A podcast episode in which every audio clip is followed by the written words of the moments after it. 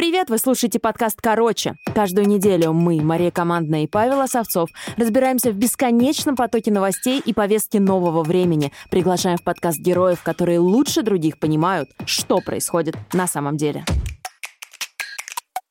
Короче. Привет.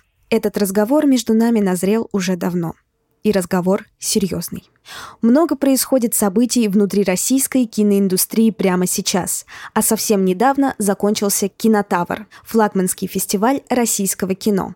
Прошла премьера новой картины Кирилла Серебренникова «Петровы в гриппе», а на прошлой неделе состоялась премьера документального фильма «Бондарчук Баттл» о Сергее Бондарчуке – Соавтор фильма, журналист Денис Катаев сегодня поговорит с нами о российском кино и объяснит, почему не бывает российского кино, а только хорошее и не очень. Короче.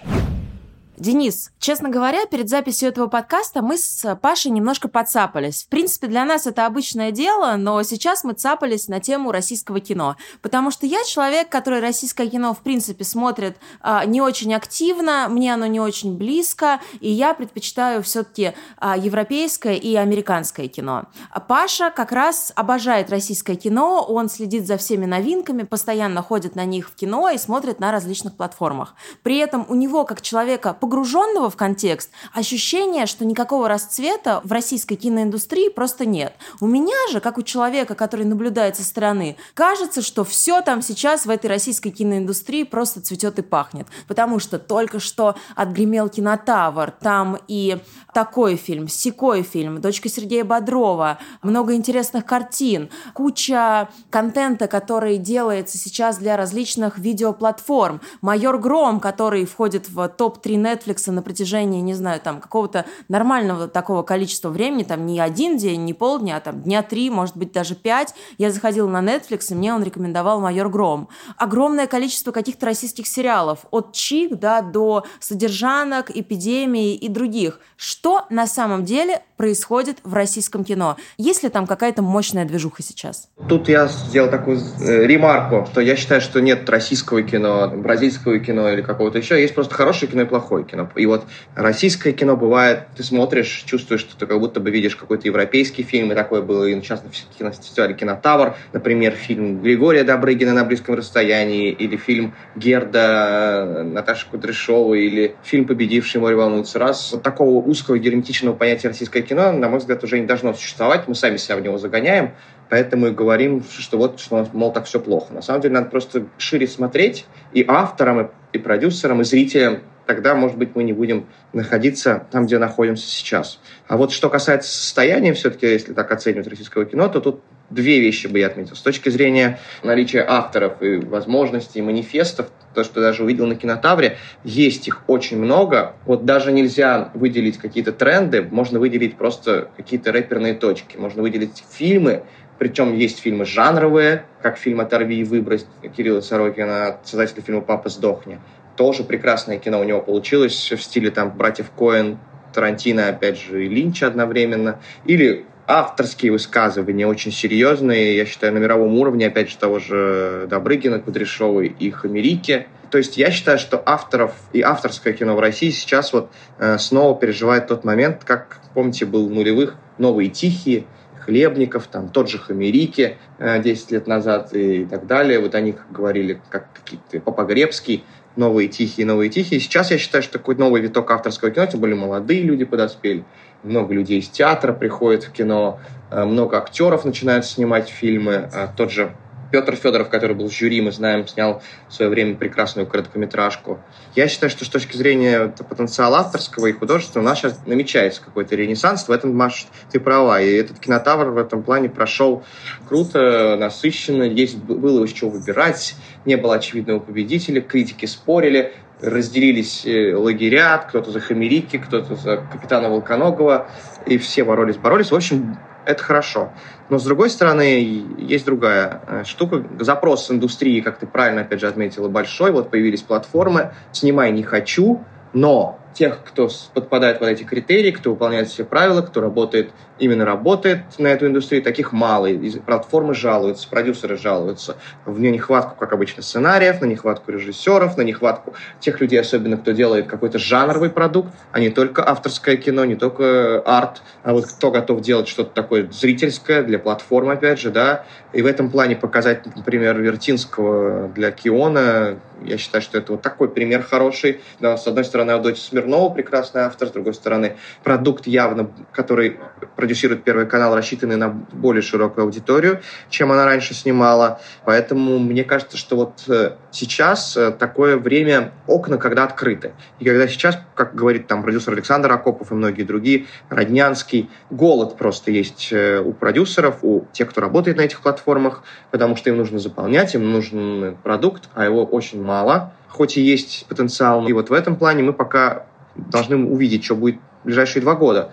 Случится ли этот всплеск? Найдутся ли авторы? Найдутся ли сценаристы? Найдутся ли ремесленники, которые снимут это кино, этот продукт мирового уровня, опять же? Или нет? Посмотрим. Слушайте, ну я не хочу выступать в этом жанре раньше было лучше, но я как человек, который э, действительно много смотрю российского кино, а главное, я вырос на многих российских фильмах, которые сняты были в 90-х и начале нулевых. Я придерживаюсь такой точки зрения, что то, что происходит на кинотавре, я однажды был на кинотавре, это очень крутое мероприятие, мне оно кажется интересным исключительно для тех, кто на него приезжает. То есть я сейчас говорю именно про то, что там показывают, при том, что некоторые картины мне самому понравились. Тот же «Бык». Я был, собственно, в год, когда «Бык» выиграл кинотавр. Это крутая картина, без вопросов. Но таких картин мало. И индустриальный запрос на контент, голод э, зрительский, да, он никак, на мой взгляд, не коррелирует с э, качеством того продукта. И даже дело не в качестве, а в самобытности. Это то, чего мне не хватает. Потому что я не вижу фильмов таких, как... Я сейчас молчу там про Балабанова и Киру Муратову. Такие люди просто очень редко рождаются, да но фильмов там типа условного фильма «Любовник» с Янковским, и Гармашом. Я такого близко не вижу сейчас в российском кинематографе. И вот ты сказал вещь по поводу э, того, что нет российского кино, есть хорошее, есть плохое. Ты знаешь, если бы я не посмотрел фильм «Петровы в гриппе», я бы согласился с тем, что ты сказал. Но я смотрю «Петровы в гриппе», и я не понимаю, как эту картину в состоянии понять ну, во-первых, и российский зритель не весь поймет, ну, потому что там действительно очень большое сложное нагромождение внутренних смыслов. Но как его поймет человек, который не жил в России 90-х? Я вообще не понимаю. Ну, ты прав, потому что а... «Петров в гриппе» — это все-таки чисто русский фильм, хоть его и взяли в программу Каннского кинофестиваля. А вот я говорю о фильмах, которые расширяют границы, ну, то есть которые как раз-таки вырываются за пределы национального. А таких фильмов, кстати, много сейчас стало выходить. И вот те фильмы, которые присутствовали на кинотавре, самые главные, приехали каких-то конкурсов уже с наградами. Опять же, Герда с наградой приехала. Или фильм «Ничья», который мне не очень понравился, но тем не менее в Сан-Себастьяне получил приз. Одновременно вот закрывался фестиваль, и фильм показывали тоже в Сан-Себастьяне, там он получил приз. В России он, правда, ничего не получил. Авторам как раз-таки надо выходить из этого русского поля. Классно снимают вот эти новые наши молодые авторы, типа Пантемира Балагова или Кира Коваленко, которые про национальный, с одной стороны, контекст, да, про Осетию свою снимают, а с другой стороны, это интересно в мире, оказывается. Э, вот я как раз хотела, Денис, спросить тебя про фильм Киры Коваленко. Он называется «Разжимая кулаки», и ты сказал, что это абсолютно фильм, который вписан даже не в российский контекст, а в такой общемировой и европейский. А я прекрасно помню, как этот фильм получил совсем недавно, в этом году, на Канском кинофестивале э, гран-при конкурса авторского кино «Особый взгляд», а к режиссерам, которые получают именно это гран-при в Каннах, но мне кажется, к ним особое отношение. Я Честно говоря, не помню, но кто-то еще из наших режиссеров получал особый взгляд или нет? Балагов получал режиссерский приз в этом же особом взгляде. Вот, но при этом действие э, фильма «Разжимая кулаки» происходит в Северной Осетии, и главная героиня, девушка Ада, она хочет освободиться, да, от этой традиционной такой опеки и уехать, э, быть свободной, заниматься собой, э, раскрывать свой потенциал.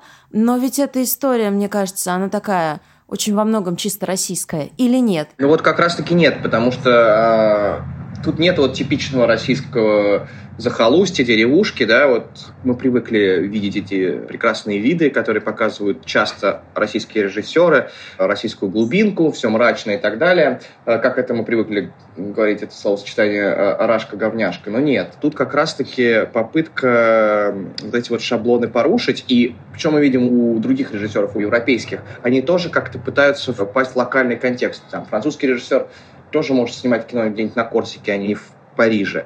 И тут э, Кира Коваленко делает очень важную вещь. Она говорит о своем личном, да, вот, а личное у нее там, в Северной Осетии. Что поделаешь? Это другие все равно пейзажи, это другая атмосфера, это уже расширяет границы российского, да, то есть это уже не назовешь чисто российским кино. И я думаю, что тут Сакуров, который был учеником Киры Коваленко, Кантемира Балагова, он их этому и научил. Который был учителем. Да, учителем. Про, чтобы они говорили про то, что знают, про себя, про родное, про личное. Связано ли то, что сейчас так много классных а, российских фильмов, которые являются мощными высказываниями, в том числе и о свободе, свободе личности, например, а, с тем, что вокруг этой свободы остается все меньше и меньше? Потому что кажется, ну, по крайней мере, не знаю, нас не то, что так учили, но как-то мы привыкли думать, что чем все зашореннее и жестче как бы в реальности, тем все свободнее открытие вот в этом вымышленном мире. Ну, я бы такую зависимость не проводил, потому что тогда, ну что, ради искусства нам все время нужно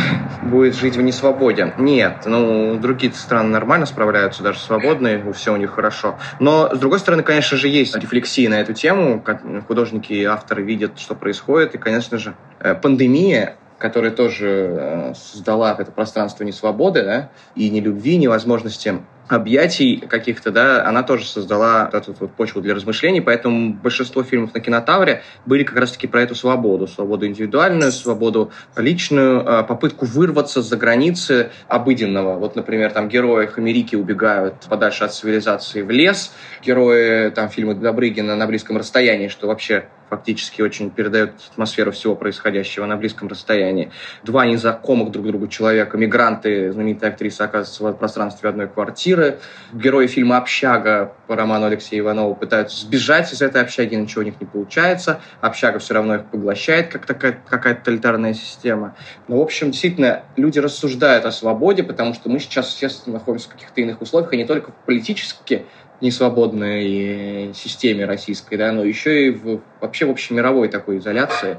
И мы, конечно, в данном случае российские авторы вместе с другими, с мировыми, в Венеции тоже я посмотрел много фильмов, которые на эту же тему, теме свободы внутренне обращаются. Поэтому нет, в данном случае мы тоже оказались э, в мировом контексте. Внимание! Только для слушателей. Короче. Партнер этого выпуска мой любимый, и, кстати, это правда, а не заготовленный ранее текст, парфюмерный бренд Лилабо. Мне нравится эстетика бренда, его подход к созданию своих продуктов. Лилабо — это бренд не только про ароматы и уходовую косметику, это бренд про образ жизни.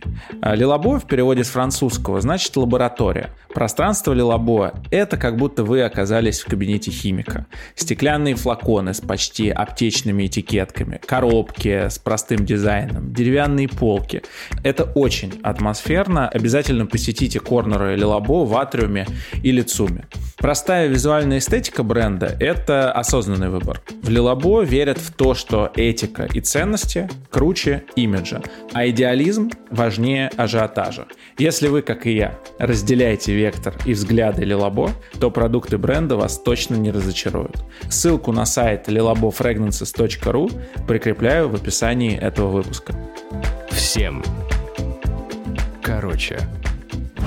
Слушай, а про кинотавр хотел э, спросить. Э, ну, я не видел фильм, который получил главный приз. Э, «Море волнуется раз». Но актриса из этого фильма, дочь Сергея Бодрова, Оля, она получила награду. Может быть, если я посмотрю, и когда я посмотрю это кино, у меня этого вопроса не будет, но тем не менее, это все-таки, по-твоему, заслуженно или это некий аванс и реверанс в сторону ее отца? Я когда увидел фильм, Сразу сказал, что этот фильм победит. Многие крутили у виска. Нашлись соратники мои по восприятию. Там Зара Абдулаева, заместитель журнала «Искусство кино», Александр Паль, актер, или еще пара человек. И оказалось жюри. Большая часть жюри, Чулпан Хаматова, Петр Федоров, они как-то тоже восприняли это кино сразу и как-то сразу избрали себе его фаворитом, судя по всему. А вот почему? Потому что кино очень живое, витальное, его надо чувствовать, и, как сказал режиссер Хамерики, нужно отключить мозг, и тогда оно зайдет. Ну, в общем, я когда смотрел на эту пару молодых людей, да, девушку играет вот Ольга Бодрова, но я смотрел как будто бы мировое, какое-то не российское кино, куда-то я погружался в какое-то иное пространство. Для меня это было похоже на фильм «Ты и я» Бертолуччи, или э, был такой немецкий фильм прекрасный «Мой брат Роберт, и он идиот», где тоже молодые люди проводят время вместе прекрасно на природе. Честно говоря, не знал, что это дочка Бодрова сначала. Потом уже начали все об этом говорить. Но когда я смотрел кино, я об этом даже не думал. Получается, что заслуженный приз, мне кажется. Она, правда, сыграла очень круто. И очень важно, что жюри наградила, они побоялась. Могли бы сказать, ну вот мы уже даем один приз, значит, надо кому-то еще дать другой. Интересно, что закольцевался таким образом фестиваль, потому что начался он с фильма про документального про Сергея Бодрова, который снял Петр Шапотинник. Нас других не будет. И вот так вышло, что закрылся он наградой для Ольги Бодровой, что тоже символично. Еще очень интересна речь, которую произнесла э, Чулпан Хаматова. Я так понимаю, когда она подводила итоги прошедшего фестиваля, она говорила о том, что нам не все равно, да, это цитата, и о том, что, так скажем, более старшее поколение кинематографистов готово поддерживать молодых. Я сейчас попыталась найти эту речь, но в интернете особо ее нигде нет. Расскажи, пожалуйста, как встретили эту речь и вообще о чем говорил Чулпан? Как я понял, что-то ей хотелось сказать, в общем, такое, то, что в воздухе, то, что на повестке дня, да, то, что хочется сказать, особенно сейчас, то, что наболело. Но мы все знаем прекрасно, что какие условия, и что кинотавру тоже пристальное внимание, и зачем мешать организаторам. Наверное, она выбрала самую какую-то такую подходящую форму для своего высказывания, а именно по поводу актеров, которые как-то сейчас, как она сказала, почувствовали вдруг, что они якобы живут в свободной стране и высказывают свое мнение. Она говорит, мы этих людей будем поддерживать, этих актеров. Вот что она имела в виду. Я думаю, она говорила про людей, которые как-то рассказывают свою позицию, как-то выходят на улицу, как-то... Ну, мы помним эти все случаи, особенно двухгодичной давности, когда актеры выходили за Павла Устинова, потом за других фигурантов московского дела, потом многие актеры поддерживали Алексея Навального, и как их коснулось это тоже, мы тоже помним. Она это прямо не сказала, это надо у Чулпан спрашивать. Но мне кажется, что именно про это она говорила. Мне всегда ну, сложно с подобными вещами, потому что я понимаю внутренний настрой и интенцию, которую там Чулпан э, высказала на том кинотавре, где я был, тоже кто-то выступал. Но, черт возьми, значительная часть российского кино существует на деньги государства. Я полностью согласен с тем, что на деньги государства не обязательно хвалить государство. Но само государство так не считает. И вот нет ли в этом какого-то противоречия, что мы все собираемся на праздник, а кинотавр это крутейший праздник, в общем-то, не за свой счет, и начинаем рассказывать, как надо к нам относиться. Не то, что я критикую кого-то, просто это странно. Ну, с другой стороны, я поддерживаю все равно точку зрения, что кинематографисты не должны быть обязаны, что им платят деньги, дают деньги на фильм, что это обязанность государства. Это налоги, которые мы платим, поэтому это обязанность государства давать деньги на фильмы. И не только на фильмы про танки и патриотизм, а на фильмы талантливых режиссеров, которые имеют другую точку зрения. Поэтому я считаю, что нет. Тут не надо объединять государство и политику. Так функционирует сейчас наша индустрия. Я не считаю, что нужно отказываться от этих денег, а государству что-то требовать за них. Я однажды обсуждал обсуждал с э, Молочниковым, э, который снял фильм, потрясающий, кстати, фильм. Недавно, в мае месяце, была премьера «Скажи ей». И ему давал деньги на фильм Роман Аркадьевич Абрамович. И я пытался у Саши понять по поводу вообще экономики киноиндустрии. То есть, почему только Министерство культуры, ну, прежде всего, Министерство культуры и Абрамович, который, я думаю, воспринимает э, деньги, которые он дает кинематографистам, не совсем как инвестиции. Почему только они дают деньги? То есть неужели это невыгодно совсем с точки зрения бизнеса? Ну вот сейчас начинают давать деньги, я как понимаю, онлайн-платформы. Сейчас будет запрос от них, они будут давать деньги, но они будут диктовать правила. Тоже будет уже, может быть, даже пожестче, чем с Минкультом. Роман Абрамович действительно дает деньги не как инвестицию, это рассматриваю как меценатство. Он тоже, я думаю, не особо как-то следит за результатом.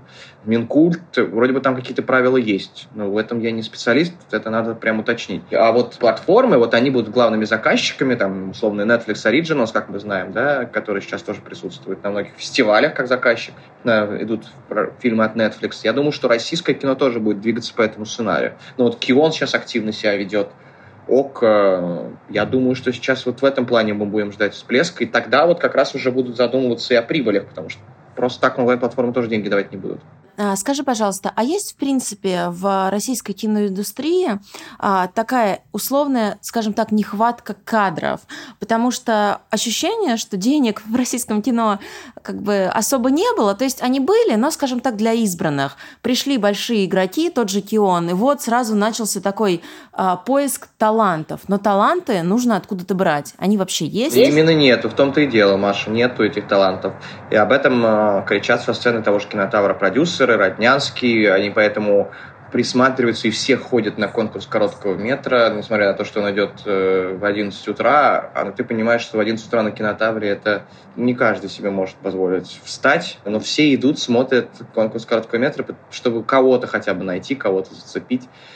Очень мало, да, действительно. Я и говорю, что сейчас запрос есть, а вот удастся найти этих людей, причем не только режиссеров, авторов, но и операторов и так далее, всех-всех работников на площадке, это очень сложно. Они все примерно одни и те же, перетекают из фильма в фильм, ну, качественные я имею в виду.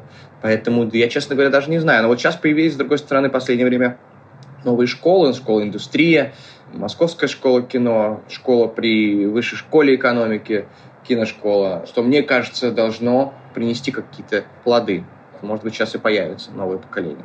Кстати, про школу индустрии. Я когда однажды был на мероприятии, которое школа проводила на Стрелке, там выступал Федор Сергеевич Бондарчук, и он сказал, что, ребят, знаете, у нас все есть. У нас есть, в принципе, у нас есть и финансирование, у нас есть техническая возможность, у нас даже есть актеры, операторы и даже есть режиссеры, но у нас вообще нет сценариев. И если у вас есть сценарий, пожалуйста, присылайте мне. Прям продиктовал свой адрес электронной почты, потому что с этим реально, видимо, прям проблемы-проблемы, что сценариев нет. Я не уверен, что это какая-то специфически российская проблема, потому что мне кажется, что, в принципе, и на Западе, прежде всего в Голливуде, там тоже все охотятся за сценариями. Это проблема общемировая. Просто сложно находить такое количество историй, чтобы генерировать такое количество контента. А, значит, мы когда с Машей обсуждали а, подкаст, она несколько раз мне э, написала, надо поговорить про Юру Борисова. И я осознаю то, что я видел Юру Борисова в нескольких картинах,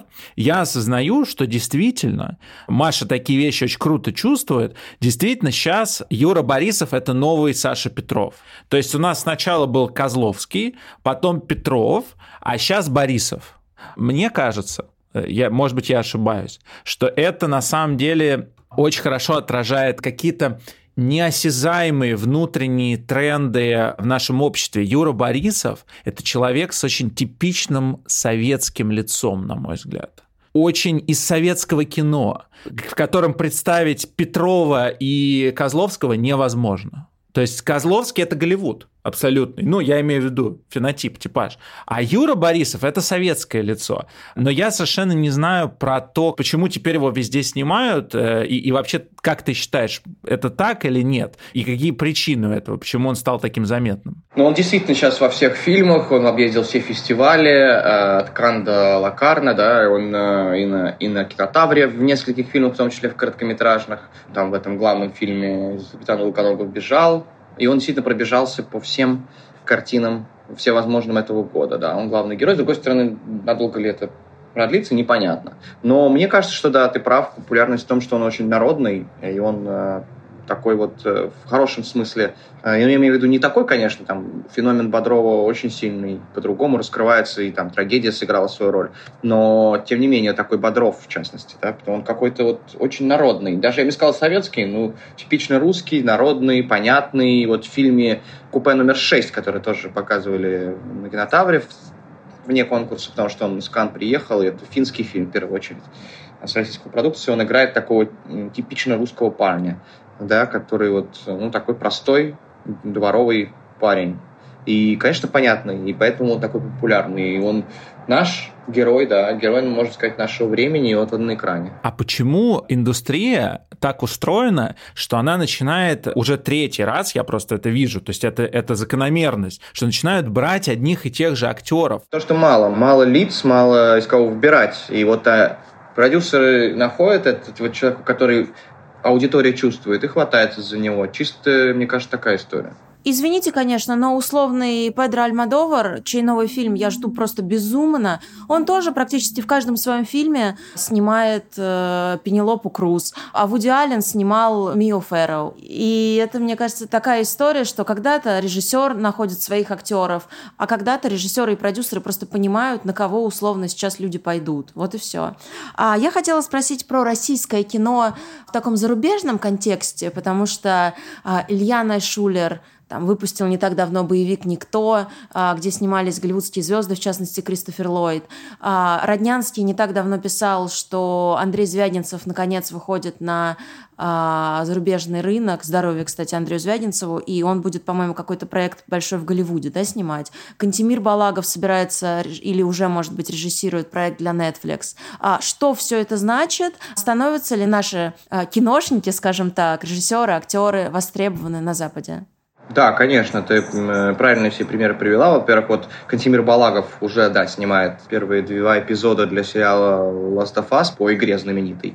Он уже, можно сказать, в Голливуде, э, на Западе, и это действительно очень круто. Кира Коваленко, опять же, подопечная, да, Александра Роднянского, выиграла особый взгляд. Я думаю, это даст ей дорогу вперед, э, и многие сейчас фестивали, в том числе вот программный директор Канского кинофестиваля Сирий Фримо отмечает, что все-таки к России присматриваются, и много фильмов а, было в этом году в программе раз, разных фестивалей российских. Это вот э, чувствуется, потому что еще пару лет назад было очень мало имен можно было встретить, а теперь э, много режиссеров в разных программах. Я вот опять же приведу пример Наташи Кудряшовой и ее прекрасный фильм «Герда», который совсем не российский, такого мирового уровня, и он э, получил приз за лучшую женскую роль в «Лакарно» и вот такого рода фильмы востребованы. И наших режиссеров там ждут, потому что голод есть везде, и молодых э, талантливых авторов тоже хотят видеть. И вот Звягинцев был, можно сказать, таким первопроходцем. Кстати, надеюсь, что у него будет все хорошо. Он же, как вы знаете, сейчас сильно болеет, приходит себя после коронавируса в Берлине. И надеемся, что он скоро нам преподнесет новые фильмы, в том числе мирового уровня, ну, как это у него всегда и было. Поэтому нет, наши фильмы нужны, и зритель тоже хочет их смотреть. Но, и опять же, повторюсь, нужны хорошие фильмы, нужны фильмы, которые отвечают запросам времени, а не только вот, ну, внутренним нашим локальным каким-то историям. Поэтому надо выходить, переставать быть герметичными. Я не понимаю, как может э, российская периферийная культура ну, просто в силу языка, да, то есть мы не находимся в глобальной культуре из-за нашего языка. Как может э, отдельно взятая индустрия российского кино выйти за эти пределы? То, то есть это не в смысле, что она не может, это в смысле, что я этого не понимаю. Опять же, вот те фильмы, которые становятся актуальны э, на Западе, которые э, тот же Кантемир Балагов, например, из Вягинцев, мне кажется, что это, ну, у меня есть некая личная обида на эти фильмы, потому что у меня есть ощущение, что их снимают специально таким образом, чтобы произвести впечатление там. То есть это разговор не вот какой-то внутренний, честный друг с другом, а это мы туда на экспорт снимаем и показываем, как оно все в России плохо, рашка говняшка. Вот, а там это всем нравится на это смотреть. Извините, а Федерико Феллини, Расселини и Антониони мешало, что они снимали кино на итальянском? А тому же Альмадовару, о котором мы уже говорили, ему мешает то, что он снимает на испанском? А Жан-Люку Гадару и другим представителям французской новой волны мешало, что они снимают э, фильмы на французском, нет. Язык кино — это универсальный язык. Вот я тоже с Машей соглашусь, Конечно. что давно уже вышел, мне кажется, этот тренд про рашку-говняшку. Мне кажется, что, наоборот, режиссеры стали мыслить как-то универсально и представляют именно кино какого-то такого э, уровня, э, знаете, музейной экспозиции, как будто бы это выставка современного искусства в Tate Modern Gallery, да. Вот, на мой взгляд, такие фильмы востребованы, и вот в, так, в таком визуальном коде снято Герда, в таком визуальном коде снят фильм Добрыгина, в таком визуальном коде, кстати, снимает, на мой взгляд, из Звягинцев. Немножко такое кино в формальдегиде, но при этом действительно продукт на экспорт, но мне кажется, что они снимают не только для этого, они просто снимают э, все-таки что-то такое мирового уровня. Есть свой стиль у Ренса Пьяна, да, у архитектора, который сейчас у нас сделал ГЭС-2, но при этом нельзя сказать, что это у него всегда все одно и то же. Но вот у нас ГЭС-2 все равно выглядит с березками, прекрасно по-российски, но при этом это продукт мирового уровня. Короче. Подписывайтесь на наш подкаст в Яндекс Музыке, в Apple Podcast, в Castbox или в Google Podcast. Ставьте нам оценку и оставляйте свои комментарии. Короче.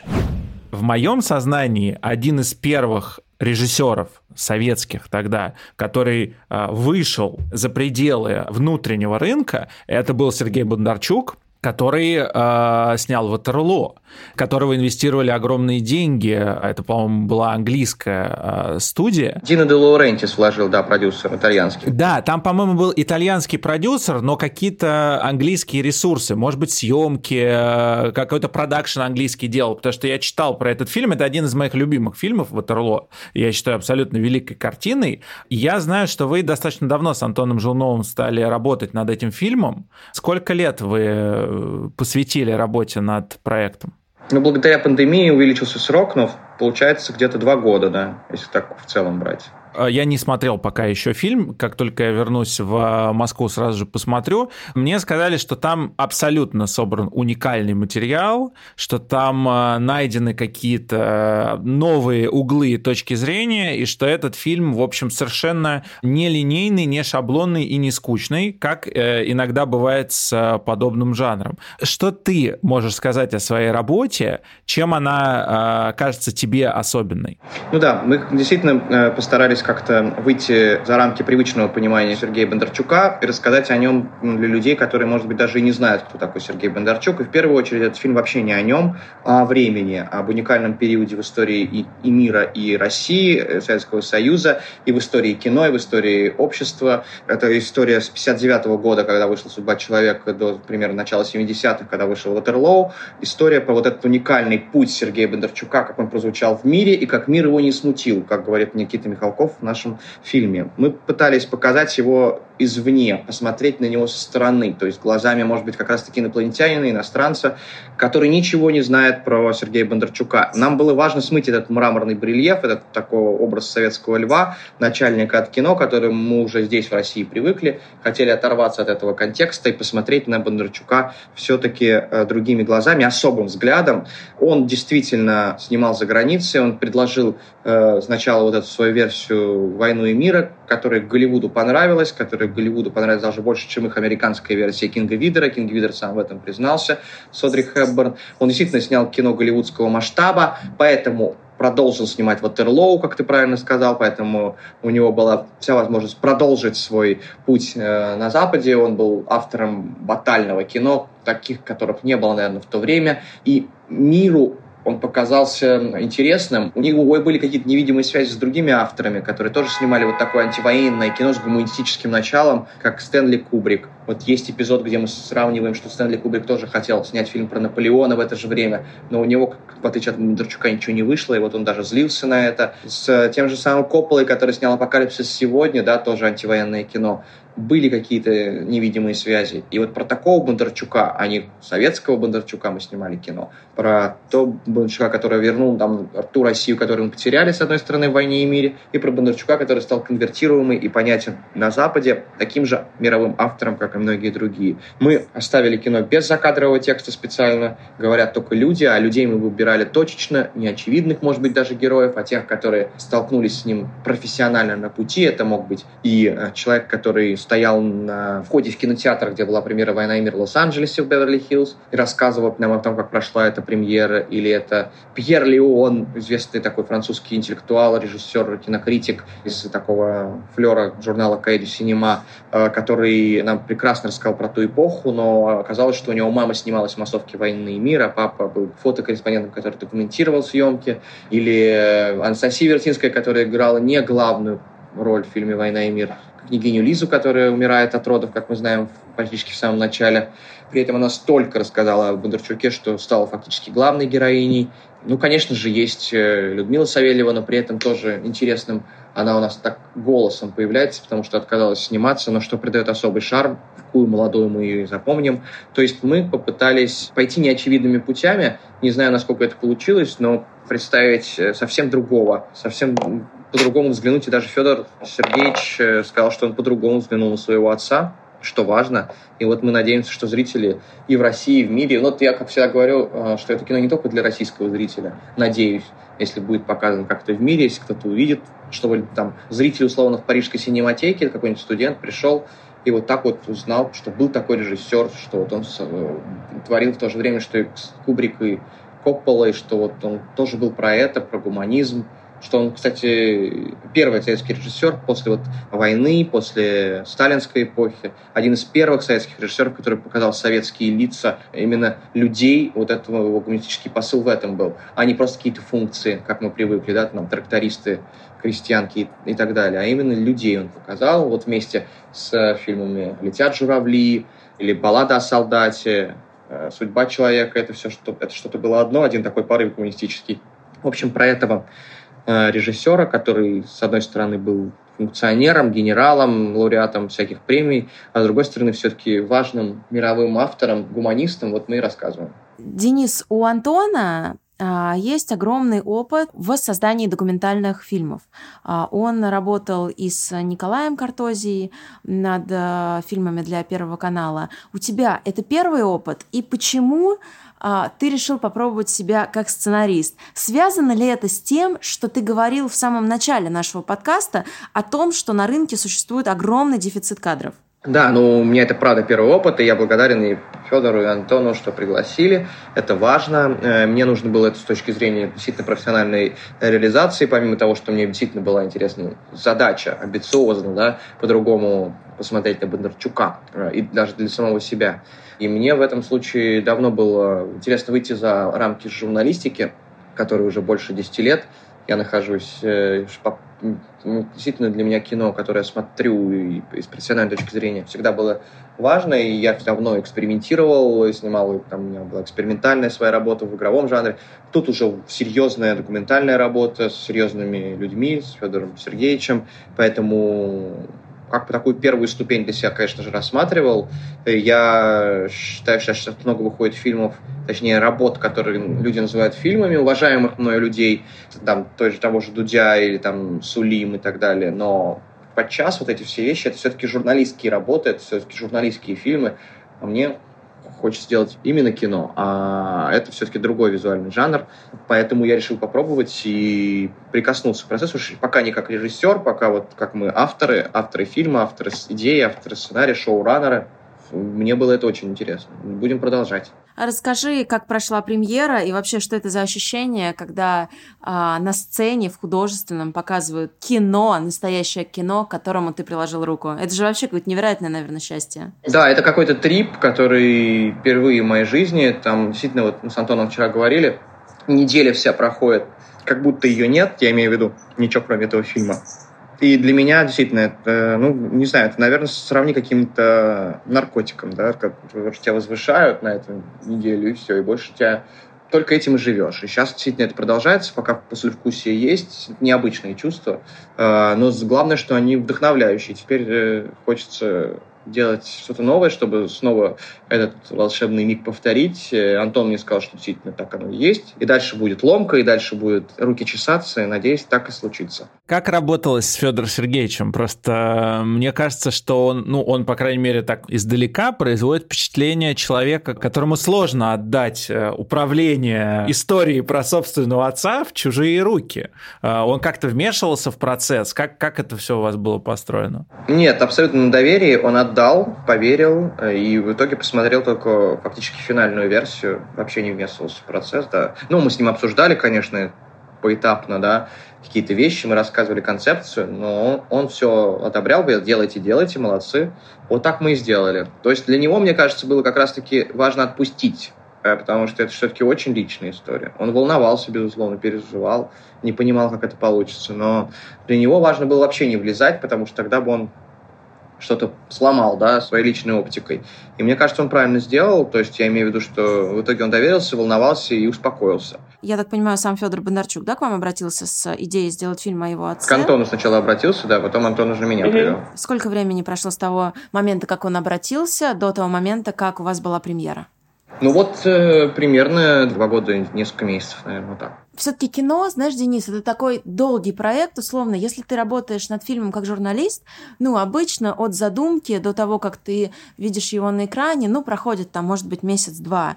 Здесь целых два года. Насколько сложно сохранить вот этот запал, сохранить мотивацию для того, чтобы продолжать работать над проектом и для того, чтобы на нем не выгореть? Да, ты права, потому что я уже в какой-то момент тоже думал, ну когда же уже будет премьера, уже невозможно, сколько можно ждать. Снимали вроде бы, сделали уже все в конце прошлого года, ну, основную часть. Вот мы как раз Федору показывали результат. А мы ждали все равно, но это, это законы жанра, это закон кинопроцесса. Помимо того, что ты снимаешь кино, я имею в виду, очень долго занимает процесс постпродакшена, а потом занимает процесс продвижения, если ты хочешь куда-то на фестивалях показать и так далее, ты ждешь ответов. Э, это, это столько линий, которые должны сойтись. И действительно, многие режиссеры ждут выхода фильма по нескольку лет. И вот тот же Хамерики, который сейчас «Море волнуется», раз выпустил, он не, не помню сколько, даже больше, по-моему, пяти лет он все это снимал, и как-то долго это все тянулось у него, и вот наконец-то фильм только сейчас вышел на экран. Ну, в общем, я готов, наверное, да, к тому, что придется создать и терпеть. По-другому в кино невозможно. Быстро снять кино можно, наверное, но это вот опять же уже будет не кино. Знаешь, я хотел еще спросить по поводу реакции на фильм со стороны, ну, может быть, и не только и не столько семьи, сколько, в принципе, близких. Ну, потому что Бондарчуки — это, ну, это целый клан, э, и у них э, а, много друзей, родственников. И иногда, когда снимаются какие-то фильмы про таких людей, возникают какие-то неоднозначные реакции. Кто-то говорит, что все было не так, или он помнит по-другому. У вас были какие-то люди, которые, посмотрев фильм, ну, в общем, предъявляли предъявляли претензии или просто ну, говорили, что это не соответствует действительности, что он был совсем другим? Ну, среди тех, кто знал Сергея Бондарчука, были люди в художественном, но вроде бы, насколько я понял, от Федора Сергеевича все отзывы положительные. И вот э, одна из участниц нашего фильма, Анастасия Вертинская, посмотрела это кино тоже, и, которая хорошо знала Сергея Федоровича, и много говорят о, о нем в нашем кино, и прислала очень хороший отзыв э, Федору Сергеевичу, он нам его прислал. Она там пишет, в нем так много атмосферы, смысла, красоты, замечательные слова Сергея Федоровича, говорят все, кого собрали в этом фильме, ничего лишнего и пустого. Я так цитату я зачитаю чудесный фильм о твоем великом отце. Вот так она написала, что очень похвально и важно. Получить такое от Анастасии Александровны, это, мне кажется, дорогого стоит. Это самая красивая женщина, на мой взгляд, самая красивая женщина, как минимум, российского кино. А есть вообще идея, наверное, это громкие слова, да, но там не уйти из журналистики, а прыгнуть, что ли, в разряд все-таки киношников, сценаристов и как-то а, ну, посвятить себя все-таки этому, потому что журналистикой, культурной журналистикой ты занимаешься уже очень давно, и кажется, что ну, всем нужны же новые вызовы для того, чтобы как-то сохранять мотивацию, для того, чтобы жить было интересно. Да, есть такое, Маш, после этой волны эйфории вообще присутствие, кстати, моего на кинотавре в этом году. Мне очень понравилось в очередной раз там быть на фестивале, потому что дико крутая атмосфера, нашел каких-то своих людей.